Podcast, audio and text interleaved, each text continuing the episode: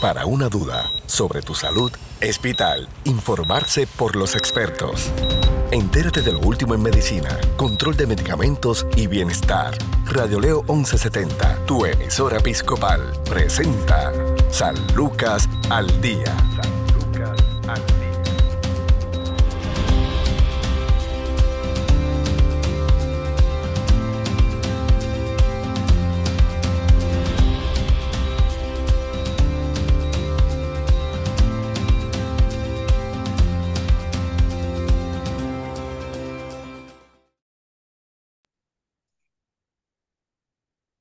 Amigos, es la periodista Sandra Torres Guzmán en San Lucas al día. En esta edición conversamos con Brenda Pagán, trabajadora social clínico del Centro de Salud Conductual San Lucas. Saludos Brenda. Saludos Sandra, muchísimas gracias por la invitación. Bueno, gracias a ti. Eh, hoy vamos a hablar sobre el manejo del paciente con ley 408. Bien importante que eh, usted que nos escucha preste atención eh, porque es un tema sumamente delicado, es un tema importante y es un tema que muchas veces eh, no sabemos, muchas personas no saben lo que es la ley 408 y no saben cómo eh, en algún momento tendrían que, que eh, acudir a este remedio. Brenda, ¿qué es la ley 408? La ley 408, Sandra, es la ley de salud mental de Puerto Rico. ¿verdad? para que las personas conozcan, ¿verdad? Es el ingreso involuntario de un paciente a una hospitalización total. Tiene como propósito establecer un sistema de prevención, de tratamiento, de recuperación y rehabilitación para las personas que padecen de alguna condición de salud mental como tal, ¿verdad? Así que muchísimas personas, como usted muy bien ha notificado, desconocen de, este, de esta asistencia de ley y es para esos pacientes que no desean tener un tratamiento, que no desean venir a buscar ayuda y el tribunal eh, alrededor de Puerto Rico, ¿verdad? Los obliga de cierta manera para que se realice una evaluación psiquiátrica y podamos asistir a este paciente. Cuán importante es que nosotros conozcamos sobre esta ley y en qué momentos es necesario eh, acudir a este remedio. Mira, es sumamente importante que nosotros podamos conocer que existe este tipo de asistencia legal, esta ley 408, eh, porque en muchísimas ocasiones eh, suceden situaciones familiares en nuestro entorno social en donde estamos buscando cierto tipo de asistencia y de ayuda para una persona que está descompensada emocionalmente y no, en muchísimas ocasiones no sabemos cuáles son los procesos o los protocolos que hay que seguir. A veces las personas se sienten que están solitas, ¿verdad? Y esto es un recurso que pueden utilizar para poder hacer llegar a un paciente a una unidad de salud conductual. ¿Cuáles son estos criterios que una persona eh, eh, tiene, ¿verdad? Que, que un paciente puede tener que hacen que este tipo de, de ley, ¿verdad? Sea importante y que recurran a ella. Nosotros, por ejemplo, estamos en una comunidad, ¿verdad? Y hay alguna persona que tiene algún intento suicida hay alguna persona que tiene alguna ideación suicida, ¿verdad? Eh, que representa algún tipo de peligrosidad tanto para él como para cualquier persona dentro de la sociedad que esté agresiva, eh, verbal, físicamente con otra persona, eh, con la propiedad, que esté rompiendo algo, ¿verdad? Estas son parte de las características o sintomatologías que un paciente puede estar presentando para que cualquier persona pueda solicitar este tipo de, de ley. Cuando hablo de cualquier persona, Sandra, es bien importante recalcar este aspecto. Eh, se, se, dice de esta manera porque no tan solo un familiar cercano puede solicitar este tipo de ley, esto lo puede también hacer algún familiar, algún amigo, algún personal de alguna entidad, algún hospital. Nosotros como trabajadores sociales clínicos o cualquier personal clínico que logre entender que una persona eh, requiere de un tipo de asistencia porque hay una peligrosidad hacia su persona. Así que es bien importante que podamos identificar cuáles son las sintomatologías que un paciente está presentando. Eh, y que podamos saber que este tipo de, ley se encuentra con nosotros para asistirnos y guiarnos en este proceso. Muchas veces eh, la persona conociendo de la existencia de la ley tiene miedo en la aplicación y antes de, hablar sobre el manejo sobre este, de este paciente, es bien importante eh, llevar el mensaje de que em, tenemos que muchas veces ir contra nuestros propios miedos eh, o amenazas incluso de la misma familia, como mencionaste, persona que eh, activa el recurso muchas veces se queda sola o, todo el tiempo está sola, le dicen, ah, eso es, eso es cosa tuya, pues porque es un proceso que muchas veces suele ser tedioso, el paciente se molesta eh, y hay veces que si es el cónyuge, eh, sabe que, y a veces teme, dice, mira, no me, no me va a hablar, o si son los hijos, si es un familiar cercano, si es un vecino, porque la, piensa que la relación se va a romper. ¿Cómo trabajamos con esto? Mira, eh, es tan real lo que tú acabas de decir, ¿verdad? Eh, la mayoría de las ocasiones, ¿verdad? Siempre el paciente se va a molestar con la persona que le solicita este tipo de orden, ¿verdad? Estamos en un lugar más restrictivo donde requiere de un tipo de tratamiento y obviamente la persona quiere permanecer en su casa y, no quiere estar en una unidad de salud conductual, ¿verdad? Pero es bien importante eh, en nuestro trabajo en este aspecto, ¿verdad? Nosotros nos sentamos con pacientes cuando logramos estabilizar al mismo para que ellos puedan internalizar que si había una, una necesidad concreta de solicitar este tipo de ley 408 y que se hace con el fin de poder estabilizarlo emocionalmente, ¿verdad? Si se han molestado con familiares, si se molestan con nosotros también, porque han habido ocasiones que los pacientes llegan a una unidad psiquiátrica como esta, ¿verdad? Donde nosotros logramos identificar la peligrosidad del paciente y el paciente en ese momento se quiere ir. Así que nosotros también eh, tenemos la potestad de llamar a los familiares para que le traigan esa ley y nosotros poder continuar con su tratamiento para poder, ¿verdad? Para que él pueda mejorar. Así que eso a ser fundamental, ¿verdad? El paciente siempre se va a molestar con quien la solicita, pero nuestro rol y el del equipo interdisciplinario es hacer ver y que el paciente pueda conocer que se hizo en un momento de necesidad, donde había un, algún tipo de peligrosidad, tanto para él como para otras personas, ¿verdad? Así que en ese aspecto nosotros tenemos un trabajo arduo para que ellos logren identificar, ¿verdad?, la necesidad de la misma, que no es algo que se solicita porque sí, es que hay una necesidad crasa de un servicio este, y el paciente eh, no quiere hacerlo de manera voluntaria y requiere de este tipo de,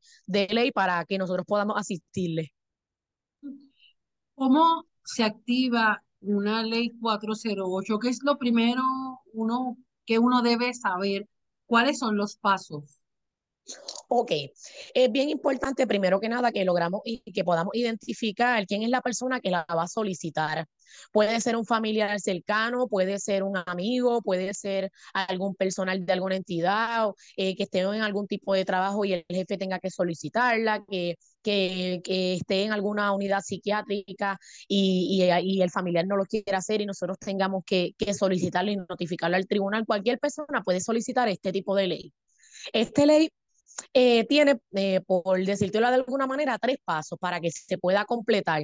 Es algo que nos ha tomado mucho tiempo reorientar a los familiares para que conozcan el proceso de manera correcta, ¿verdad?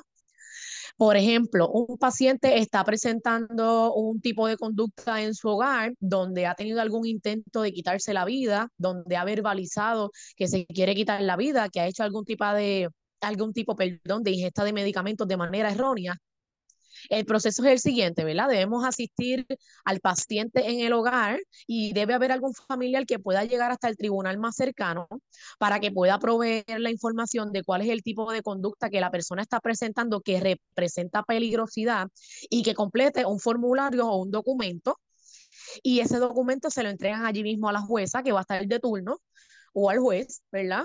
Este, y él va a determinar la primera parte de este proceso de ley 408, que es una evaluación temporera, ¿verdad? Donde es una orden temporera, discúlpame, donde el tribunal emite y notifica que el, en 24 horas el psiquiatra tiene que rendirle a ellos una evaluación del paciente, ¿verdad?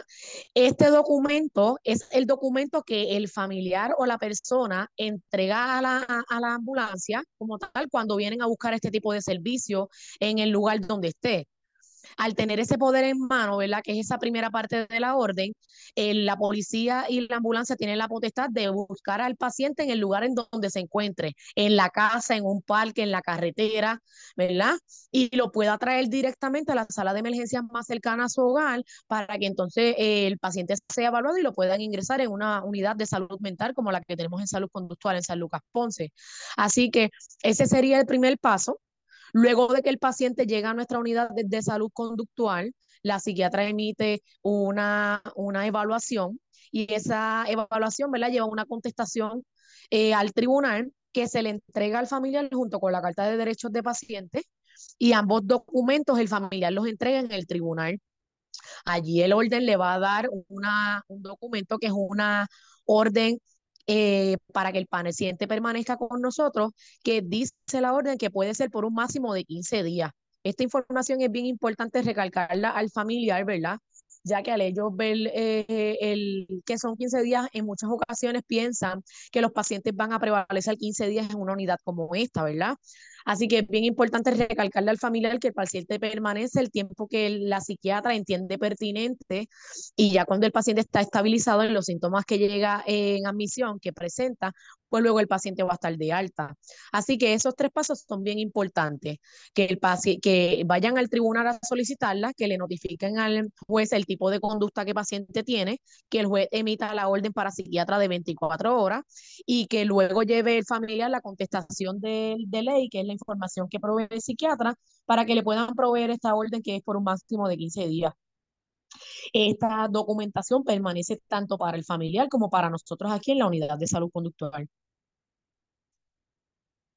Eh, ya una vez llega allí, ¿qué es lo que puede esperar? Va a ser llevado por la policía, por personal es correcto.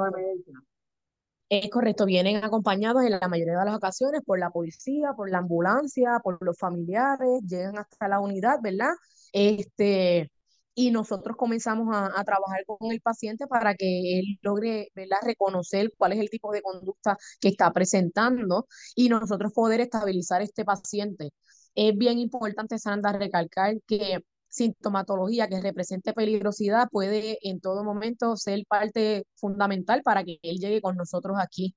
Este, en muchas ocasiones, pacientes que son eh, usuarios de algún tipo de sustancia eh, dentro de esta situación este, presentan ideaciones suicidas, presentan intentos suicidas, eh, representan peligrosidad Así que cuando se presenta este tipo de, peligro como una idea un intento suicida hacia él o hacia otra persona, también pueden solicitarle este tipo de asistencia, ¿verdad? La ley de salud mental de Puerto Rico nos habla de esta prevención y de esta recuperación y, con todo paciente se trabaja de igual manera para que nosotros como equipo tengamos la oportunidad de poder eh, promover este tipo de rehabilitación, ¿verdad? Y poder ayudar a todas las pacientes, a todos los pacientes que lo necesitan pacientes que son, eh, tienen una eh, adicción al alcohol, eh, son personas que pues ya su vida corre peligro, que estén todo el tiempo alcoholizadas o que represente también un problema de, de manejo para, para su cónyuge, para sus familiares, para su madre. caben también dentro de esta protección es bien importante, Sandra, eh, recalcar la ley 408 eh, directamente para uso de sustancias y alcohol no, no está establecida, ¿verdad? Eh, cuando hay algún tipo de peligrosidad, de ideaciones de, de muerte, de intentos suicidas, si es bajo el uso de drogas o alcohol, sí lo pueden solicitar, ¿verdad? Pero directamente, por ejemplo, un paciente que esté utilizando sustancias, por decirlo de alguna manera, y el familiar quiera discúlpame, que, que, el paciente dejó de utilizar no es el medio, ¿verdad? Para solicitarlo. Para eso hay otras leyes, la ley 67, ¿verdad? Este, que ayudan estos programas de rehabilitación y que se puede solicitar directamente la ley 408 está establecida cuando hay peligrosidad para pacientes u otras personas, que hay intenciones de que él se haga daño o, o, o daño a otros, ¿verdad?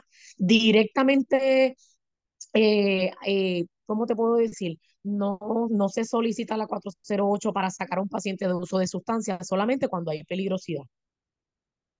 Sí, eso es bien importante aclararlo, ¿verdad? Porque puede haber, y he escuchado personas que tienen cierta confusión en cuanto a eso, y, y pues eh, la, las Yaridas otra, a veces piensan que el sistema o los mismos profesionales de la salud le están dando la espalda, pero no es la vía. Eh, una persona, por ejemplo, que esté eh, la, las amenazas de quitarse la vida, uno no las puede tomar hacia la ligera. Eh, hay personas que piensan que eh, solamente están manipulando. ¿Cuánta peligrosidad o cuánta es la realidad cuando nosotros tenemos que tomar en serio una amenaza de, de suicidio? Mira, yo te diría que siempre, ¿verdad? Esto es una línea bien finita y las situaciones que nosotros estamos pasando hoy en día en nuestro entorno social, en nuestra vida cotidiana, este, son situaciones que nos han descompensado a todos a nivel emocional en cierto aspecto, ¿verdad? Pero es bien importante cada palabra que dice la persona y tomarla en consideración hay muchos mitos de que las personas que lo dicen no lo hacen, hay muchos mitos de que las personas están manipulando, pero nosotros como, como recursos de apoyo, nosotros como unidad de salud conductual, tenemos que tomar en consideración cualquier palabra que una persona la diga y orientamos a los familiares de igual manera. Muchas ocasiones los mismos pacientes nos dicen es que en casa no me creían, es que en casa dicen que es una changuería, ¿verdad? Que son verbales que ellos utilizan cuando ellos reconocen que necesitan algún tipo de asistencia y no se la proveen, quizás porque es recurrente este, las hospitalizaciones, quizás que es recurrente la manera en que lo diga, todo tiene mucho que ver, ¿verdad? Eh, en, en, cada caso a nivel eh, particular y, y, a nivel individual, ¿verdad? Pero sí, ¿verdad? De modo de, de orientación es bien importante poder escuchar las acciones, las palabras, el lenguaje no verbal de las personas nos dicen mucho, ¿verdad? Nos dan mucha información. Lamentablemente hoy día ha aumentado este, estas personas que se han quitado la vida, lo hemos visto últimamente, ¿verdad? Así que si nosotros podemos poner un granito de arena para tratar de ayudar a, tanto a la familia como al paciente, lo vamos a estar haciendo, pero es bien importante que, que los familiares y recursos de apoyo tomen en consideración cada palabra que un paciente de salud mental les pueda verbalizar.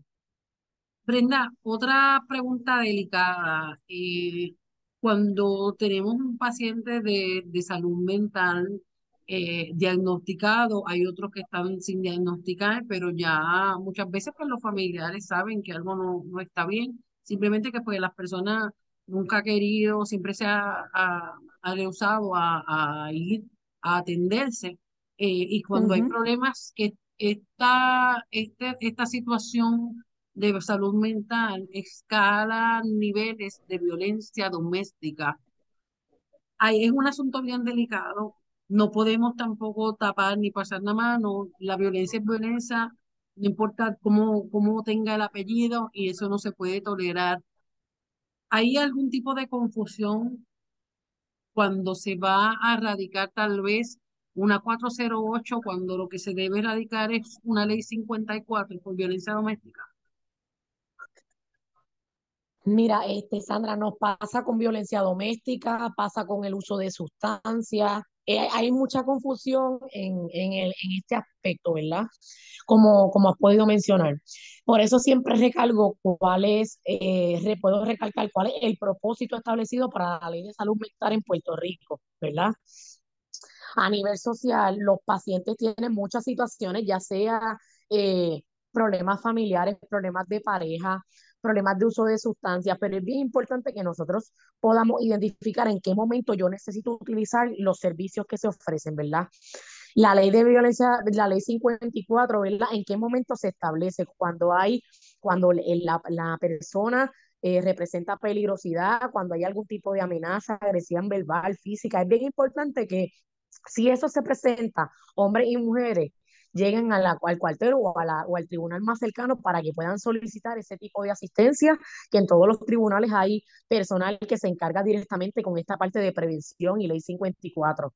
Por ejemplo, también está la parte de, de uso de sustancias, donde está la ley 67, que es un ¿verdad? que es una ley que establece que un paciente eh, puede ingresar de manera involuntaria a un programa de uso de sustancias para su rehabilitación pueden ser 10, 12, 18 meses, lo que ellos entiendan pertinente. Y es bien importante que ellos entiendan que existe también esta ley 408, que para un ingreso en hospitales, ¿verdad? Y para que ellos puedan, nosotros podamos trabajar con el paciente y trabajar con la sintomatología de peligrosidad que ellos nos traen.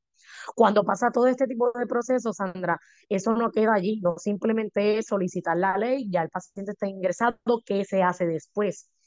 En muchas ocasiones no hay una orientación, no se les notifica. Ellos tienen, por ejemplo, la percepción de que esto sale en tu historial legal o que te puede afectar y no, ¿verdad? Esta búsqueda de ayuda y de asistencia para pacientes no sale en un récord como si fuese un récord criminal para paciente, ¿verdad?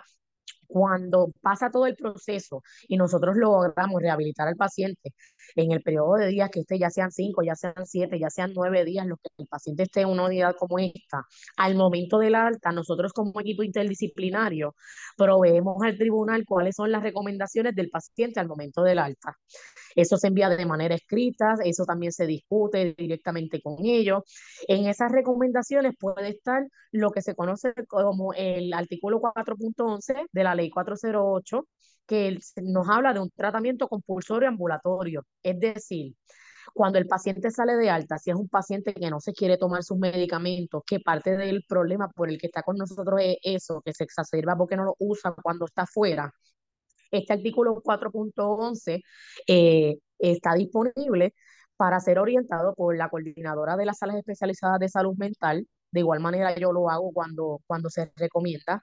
Y nos habla de que el paciente tiene que cumplir con su tratamiento a nivel ambulatorio porque el lugar donde él va a recibir su tratamiento de manera continua le ofrece al tribunal un informe de que el paciente está asistiendo, de que se está tomando sus medicamentos, de que, se, de que está yendo a su cita.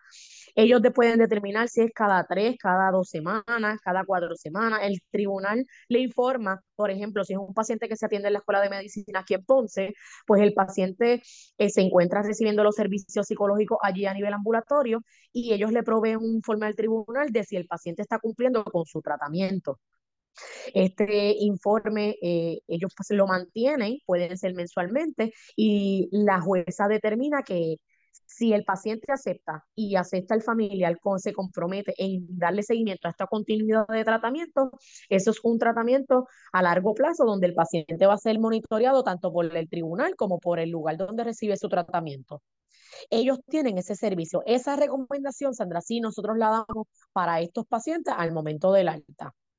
Otra recomendación que nosotros también le proveemos al paciente es la medicación a largo plazo. Son pacientes, por ejemplo, pacientes que tienen esquizofrenia, hay medicamentos inyectables que el paciente eh, puede tener en su cuerpo, la inyección le dura una vez y se le pone una vez al mes.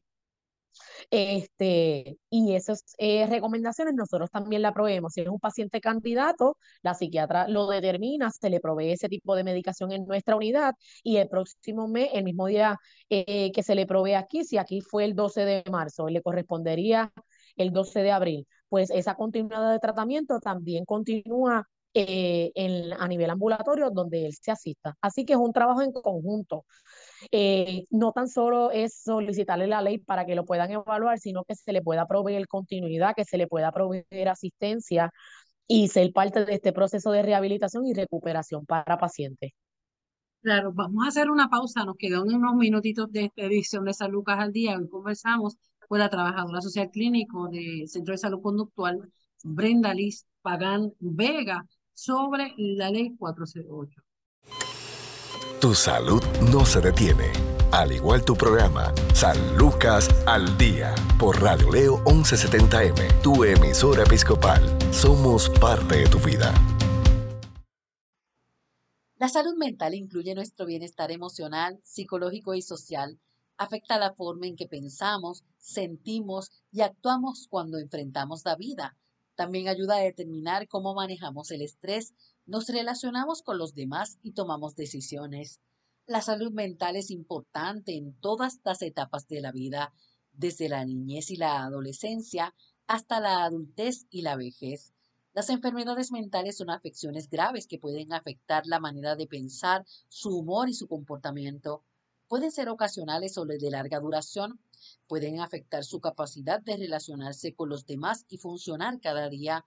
Los problemas mentales son comunes más de la mitad de todas las personas serán diagnosticadas con un diagnóstico de trastorno mental en algún momento de su vida. Sin embargo, hay tratamientos disponibles. Las personas con trastornos de salud mental pueden mejorar y muchas de ellas se recuperan por completo. La salud mental es importante porque puede ayudarle a enfrentar el estrés de la vida, estar físicamente saludable, tener relaciones sanas, contribuir en forma significativa a su comunidad, trabajar productivamente y alcanzar su completo potencial.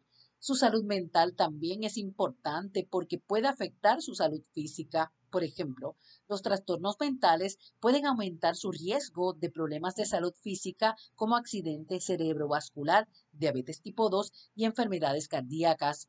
Hay muchos factores diferentes que pueden afectar su salud mental, incluyendo factores biológicos, como los genes o la química del cerebro, experiencias de vida como trauma o abuso, antecedentes familiares de problemas de salud mental, su estilo de vida, como la dieta, actividad física y consumo de sustancias. También puede modificar su salud mental tomando medidas para mejorarla, como hacer meditación, usar técnicas de relajación y ser agradecido. Con el tiempo, su salud mental puede cambiar. Por ejemplo, puede estar enfrentando una situación difícil como tratar de controlar una enfermedad crónica, cuidar a un paciente enfermo o tener problemas de dinero. La situación puede agotar y abrumar su capacidad de lidiar con ella. Esto puede empeorar su salud mental. Por otro lado, recibir terapia puede mejorarla. Cuando se trata de sus emociones, puede ser difícil saber qué es normal y qué no. Pero los problemas de salud mental tienen signos de advertencia, tales como cambios en sus hábitos alimenticios o de sueño aislarse de las personas y actividades que disfruta, tener nada o poca energía, sentirse vacío o como si nada importara, tener dolores y molestias inexplicables, sentirse impotente o sin esperanza, fumar, beber o usar drogas más de lo habitual, sentirse inusualmente confundido, olvidadizo, enojado, molesto, preocupado o asustado, tener cambios de humor severos que causen problemas en sus relaciones, tener pensamientos y recuerdos que no pueden sacar de su cabeza, escuchar voces o creer cosas que no son ciertas, pensar en lastimarse a sí mismo o a otros, no poder realizar tareas diarias como cuidar a sus hijos o ir al trabajo o la escuela. Si cree que puede tener un problema de salud mental, busque ayuda. En el Centro de Salud Conductual San Lucas le pueden ayudar. Puede llamar al 787-844-2080, 844-2080. Esto es San Lucas al Día. Informarse sobre el cuidado de tu salud es sentirse seguro. Continúa su programa de especialistas, San Lucas al Día, también a través de radioleo1170.com.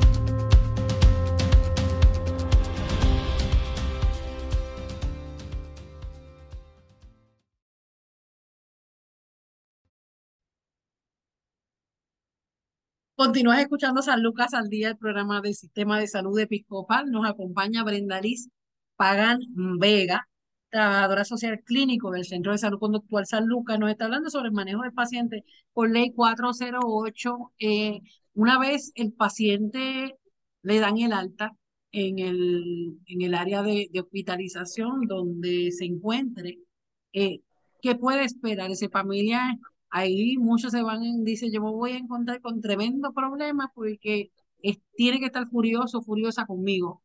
Eh, no va a querer regresar a casa. Esa expectativa de, de, de, coraje que puede haber, de resentimiento, por haberle hecho algo que en su mente está, eh, bueno, me, me traicionó, mira lo que me hizo.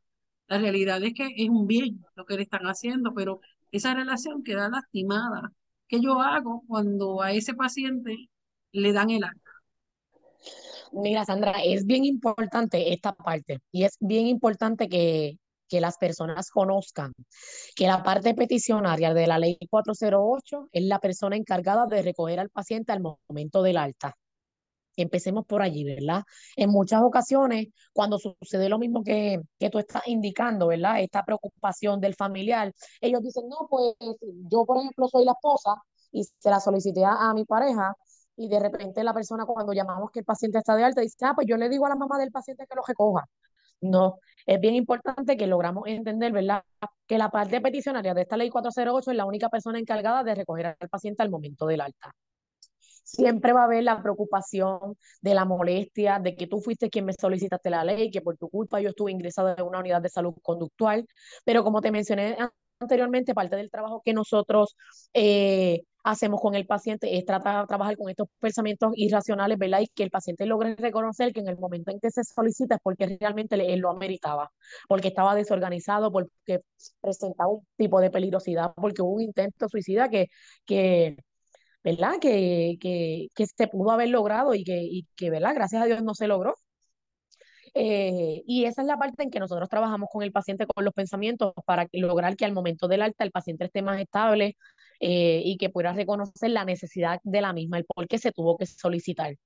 Es bien importante cuando el paciente sale de alta esta continuidad de tratamiento en el hogar eh, para que nosotros no tengamos que volver a recibirlo de cierta manera, ¿verdad? En muchas ocasiones me he topado con muchos casos donde vuelvo a recibir el paciente en menos de una semana, de dos, de tres, y, y cuando pregunto es porque no se le dio continuidad, porque el paciente no se fue, no fue a sus citas programadas alta, porque el paciente no se está tomando sus medicamentos, porque no fueron a sacar la receta a la farmacia que se provee es bien importante que podamos cumplir con todo el proceso, ¿verdad? Nosotros se rinde el informe al tribunal. Si el paciente continúa con su tratamiento ambulatorio, el caso en el tribunal lo archivan como tal. Si el tratamiento compulsorio ambulatorio, que es el 4.11, se solicita, el tribunal le continúa dando seguimiento pero el paciente sale con una receta de 10 días de medicamento y con una coordinación de cita posalta dentro de esos próximos 7 a 10 días. Así que es bien importante estos recursos de apoyo al momento del alta, que lo puedan asistir, que puedan llevar al paciente a su cita, que se puedan tomar sus, medicamentos para evitar estas crisis en salud mental y poder prevenirla y que el paciente continúe con su vida, ¿verdad? Que pueda ir a su trabajo, que pueda seguir con su vida normal en su entorno social, en su entorno laboral. Los pacientes son funcionales. Quiero recalcar que muchas de las ocasiones un paciente que viene por, por algún tipo de, de sintomatología, ellos identifican que quizás no pueden volver a trabajar, que no pueden tener una vida común y corriente, mientras el paciente se tome los, los medicamentos según están establecidos por psiquiatras, puede seguir con su vida de manera normal, ¿verdad? Y ser funcionales dentro de lo que su condición lo permita. Así que ese seguimiento al momento de la alta, Sandra, siempre va a ser bien importante. Claro, y nuevamente, ¿cuáles son los pasos, ¿verdad? Repasar cuáles son los pasos que, que debemos dar para activar una ley 408. Identificar la sintomatología, la peligrosidad, si estamos en la casa, en la calle, en alguna tienda, en el lugar en donde la persona se encuentra, qué es lo que está sucediendo, qué es lo que el paciente me está presentando. Ir al tribunal más cercano, notificarle a la jueza cuáles son esos síntomas y esa peligrosidad que tiene este paciente. El tribunal te va a dar el documento, que es una petición de detención temporera de 24 horas, donde le solicita al psiquiatra de la unidad una evaluación psiquiátrica. Ese documento se le entrega a las autoridades, a la ambulancia, y es la ambulancia quien lo entrega en la sala de emergencia más cercana.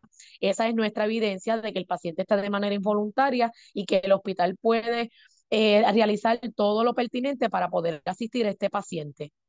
La psiquiatra lo va a estar evaluando tan pronto llegue a nuestra unidad va a realizar una contestación de esa ley. Esa ley se le entrega a los familiares junto con la Carta de Derechos de Paciente. Ese familiar lleva esa contestación al tribunal y el tribunal le, le provee el documento de prevención de tratamiento eh, de detención, tempo, de detención por, por 15 días, por un máximo de 15 días. Con ese documento ya nosotros estamos eh, autorizados a trabajar con el paciente, aunque el paciente no quiera. Así que eh, nosotros podemos proveerle todos nuestros servicios, terapias grupales, individuales de todo el equipo interdisciplinario y estabilizar al paciente los síntomas que presentan admisión Al momento del alta es bien importante que los familiares lleven esas notificaciones de egreso y de alta al tribunal, donde se les provee al tribunal las recomendaciones de todo el equipo interdisciplinario.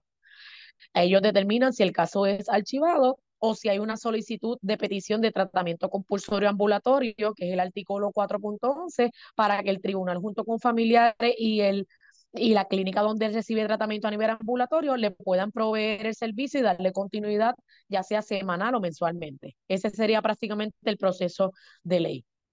Gracias, Brenda. Para más información, el Centro de Salud Conductual San Lucas, ¿cuál es el número? 787-625-1430. 787-625-1430. Aquí tenemos las tres áreas de salud mental. Tenemos la sala estabilizadora, que es el lugar donde un paciente está 24 horas hasta que es evaluado por, por psiquiatra, trabajador social clínico. Si se determina que hay criterios de hospitalización total, aquí mismo tenemos el hospital eh, hay 30 camas aquí en nuestra unidad, el paciente se le va a proveer todos los servicios pertinentes y en la torre médica de aquí de, la, de San Lucas como tal, también tenemos el programa de hospitalización parcial, donde el paciente puede ir para darle una continuidad de servicios a nivel ambulatorio en un lugar menos restrictivo. Bien importante recalcar que este parcial nosotros proveemos todos los servicios, no solamente es, Sandra, para pacientes que salgan de hospitalización total, muchas personas tienen esa duda.